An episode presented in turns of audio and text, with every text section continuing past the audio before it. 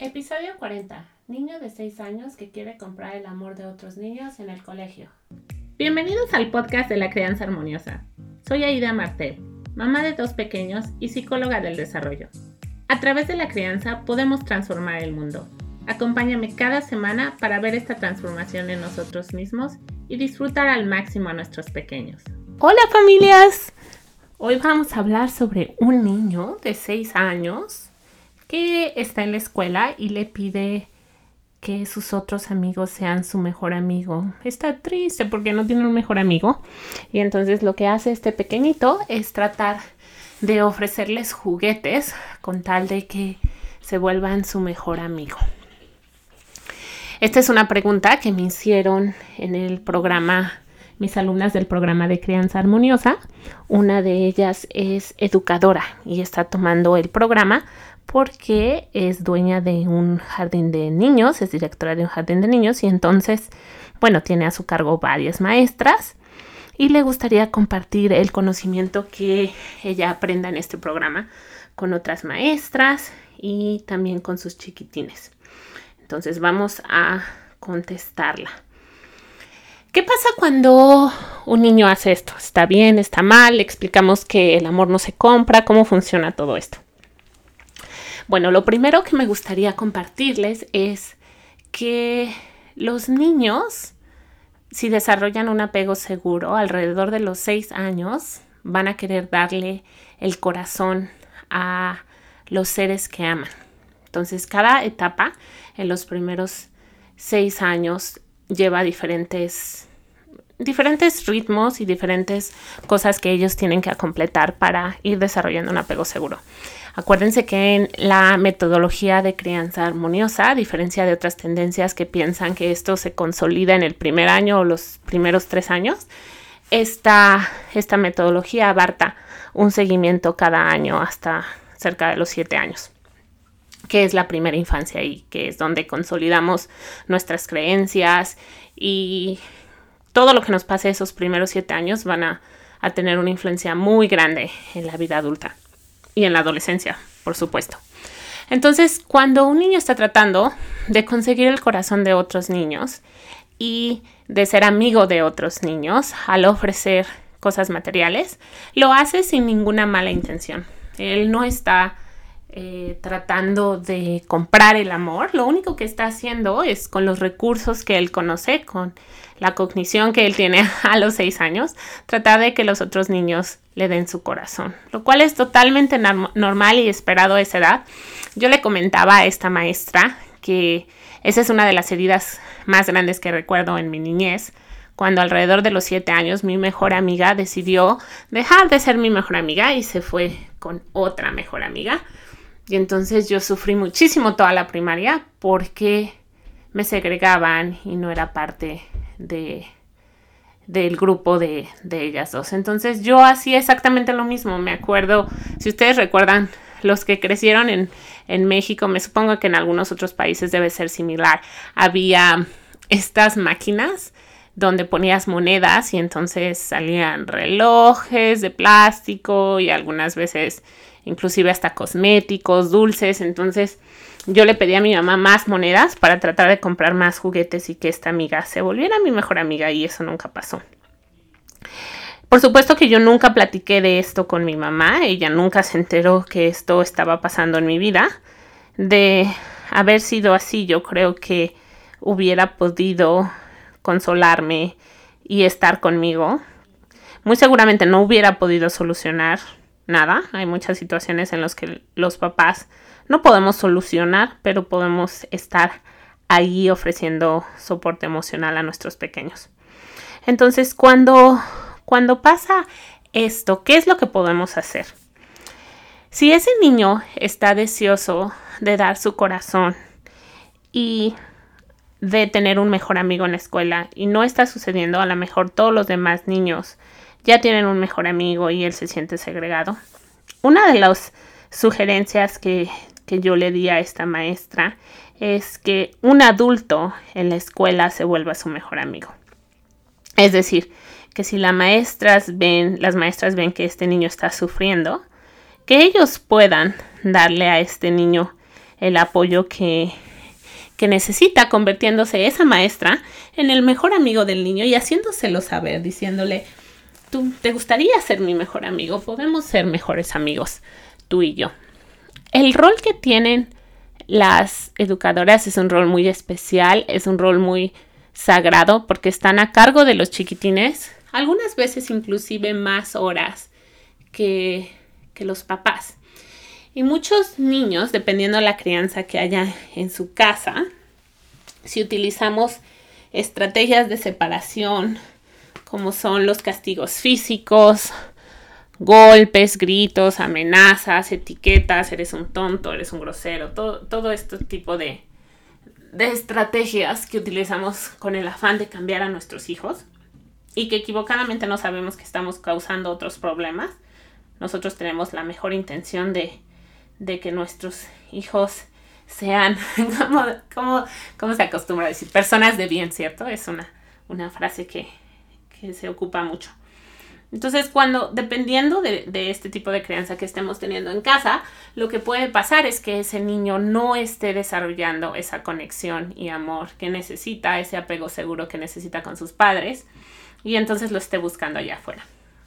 Y si ese es el caso, el papel de la educadora, de esta maestra, puede ser un papel crítico en el que ella le dé su corazón a ese niño y quizás sea la primera persona con él con la cual él comparta su corazón. Lo cual sería un, regalo mágico y hermoso si eso pasara. Sería una oportunidad de vida para este pequeño. El tener cuidado de tener cuidado de cuidar el corazón de este pequeñito, sabiendo que el que él le dé regalos a los demás niños lo hace con las mejores intenciones y con los recursos que él conoce. Entonces, esto es importante de mantener en de tomar en cuenta para, para evitar hacer comentarios que puedan dañar a este pequeño en lugar de hacerlo sentir mejor. Idealmente, por eso es que tener una crianza armoniosa nos permite utilizar otras herramientas que no implican la separación. Hay muchísimas herramientas que podemos utilizar como papás que no implican las consecuencias, no implican los castigos, no implican los gritos, los tiempos fuera, no implican nada que, que tenga que ver con la separación. Y esta es la belleza de poder tener una crianza armoniosa y tener acceso a todo este tipo de herramientas, a transformarnos nosotros como papás y mamás, porque la el camino empieza por nosotros, la transformación la tenemos que vivir nosotros. A mí me, me contactan muchas mamis contándome sus historias, con algunas tengo la oportunidad de, de trabajar de forma privada, de tener consultas particulares, otras toman mi programa. Y todas esas historias eh, tienen en como común denominador muchos retos, porque todos los papás tenemos retos. Yo tengo retos todos los días con mis hijos pero cuando tienes la ruta, cuando tienes el mapa de que te ayuda a descifrar a tus hijos, que te da las herramientas, que te da la transformación en ti para ver las cosas de una forma diferente, las, cualquier reto que tengas resulta totalmente llevadero. No total, y no solamente totalmente llevadero, sino sabes darle la vuelta a las situaciones. Entonces este niño necesita exactamente eso de sus papás. Necesita necesita que los papás desarrollen ese apego seguro en él, que lo seguricen como, como persona, porque cuando los niños le dan su corazón a los papás, así debería de ser, la naturaleza nos hizo de tal forma que nosotros podamos darle nuestro corazón a nuestros papás, que sean los primeros que lo tengan. Cuando nosotros hacemos esto y nuestros papás se vuelven nuestros mejores amigos, mi hijo le dice todo el tiempo a su papá que él es su mejor amigo. Esto es una protección muy grande. Ustedes como papás no tienen ni idea de la protección tan grande que tus hijos pueden obtener si te dan a ti su corazón primero, si desarrollan un apego seguro contigo durante los primeros siete años de vida. Es el regalo más hermoso que les podemos dar. Sí, papás y mamás, no es un título universitario, no es que aprendan 10 idiomas, no es que sepan artes marciales, que sepan nadar, que ganen muchas medallas, nada de eso. Nada de eso es tan crítico como la protección emocional y psicológica que les podemos dar al desarrollar este, este apego seguro, que como les platico, no se trata de el apego que, que escuchamos allá normalmente afuera de los primeros años y volví y todo este rollo. No, es mucho, es, es una metodología mucho más profunda. Educadores que escuchan este podcast, muchísimas gracias porque si tienes hijos, no solamente estás haciendo un impacto en tus hijos, sino también en todos los nuestros niños, en nuestros pequeños, porque todos los adultos de este planeta tenemos la responsabilidad de cuidar a nuestros niños y protegerlos. La infancia es una etapa muy frágil que debemos de atesorar y cuidar, que debemos de cuidar con nuestras, todas nuestras fuerzas, que tenemos que asegurarnos de protegerlos, de segurizarlos, de entenderlos y sobre todo de descifrarlos. Escúchame mamá, escúchame papá. Si tú eres un papá, si tú eres una mamá que hoy en día te cuesta trabajo educar sin gritos, sin amenazas, sin que tus hijos te saquen de quicio, que a lo mejor no entiendes el comportamiento de tus hijos, que te sientes culpable en las noches por haber hecho cosas que no debiste de haber hecho, te entiendo perfecto. Estuve igual que tú. Así es como surgió este proyecto de crianza armoniosa, porque los primeros tres años de Benjamín me sentí igual que tú. Y te tengo muy buenas noticias. No tienes por qué seguir sintiéndote así. Si tus hijos no te han dado su corazón, si no tienes la conexión que quieres tener con ellos, tienes que trabajarlo. Y ya no hay pretextos. Ya no hay pretextos porque estamos en pleno 2022 con mucha información y sabiduría que nuestros papás no, tenían. Es, nada de esto se hablaba. Es, es relativamente nuevo todos los estudios que hay del cerebro, neurociencias, eh, desarrollo infantil. Es relativamente nuevo. La psicología infantil ha evolucionado muchísimo ya no estamos estudiando el comportamiento en animales, ni en ratas, ni en perros. Entonces, es nuestra obligación como papá educarnos y darle a nuestros hijos lo que necesitan. Descifrarlos, entender qué es lo que está pasando en su comportamiento es vital. Así que eh, te invito, te invito a que seas parte de este cambio, eh, porque acuérdate que juntos podemos transformar este mundo a través de la crianza un niño a la vez. Muchas gracias, mamás y papás, educadores, por compartir este podcast con más familias.